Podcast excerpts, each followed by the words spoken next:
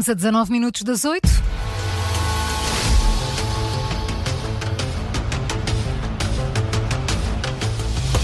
Está no ar o Fact Check das Manhãs 360 com a jornalista Maria Miguel Duarte. Hoje falamos de natalidade. Exatamente, bom dia. Bom dia. Natalidade, ou melhor, da falta dela. Então, Hum, vamos falar de Itália, como sabemos, é um país que tem uma população naturalmente envelhecida, Uhum. Uh, mas agora várias publicações nas redes sociais dizem que não foram registados nascimentos durante três meses consecutivos. Três meses consecutivos sem nascer ninguém? É muito Sim. mês. É muito mês, é muito tempo.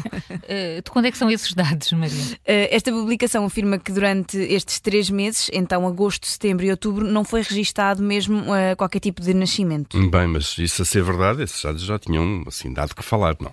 Pois, eu, eu diria que sim, não é propriamente comum um país ficar três meses sem nascer nenhum bebê, ah, mas os dados publicados pelo Instituto de Estatística Italiano apontam que, de facto, estes dados não correspondem à verdade ah, e ainda nascem milhares de bebés, graças a Deus, todos os meses em Itália. e existem dados para esses, mesmos, para esses meses em concreto? Ah, sim, temos acesso então aos dados de agosto, ah, que foi apontado como um dos meses sem nascimentos. As estatísticas, então, do Instituto de Estatística apontam para o nascimento de 33 mil bebés só no mês de agosto. Sim, é uma grande diferença, não é? De Zero para 33 mil.